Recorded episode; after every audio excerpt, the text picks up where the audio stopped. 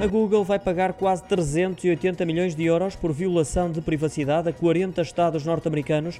A gigante tecnológica aceitou pagar esse valor para dar por encerrada uma investigação sobre como rastreou a localização dos utilizadores sem autorização. Uma investigação que se iniciou após uma reportagem da agência de notícias Associated Press sobre o tema há quatro anos atrás e através da qual se descobriu que a Google continuava a rastrear os dados dos utilizadores, mesmo com o histórico de localização desativado.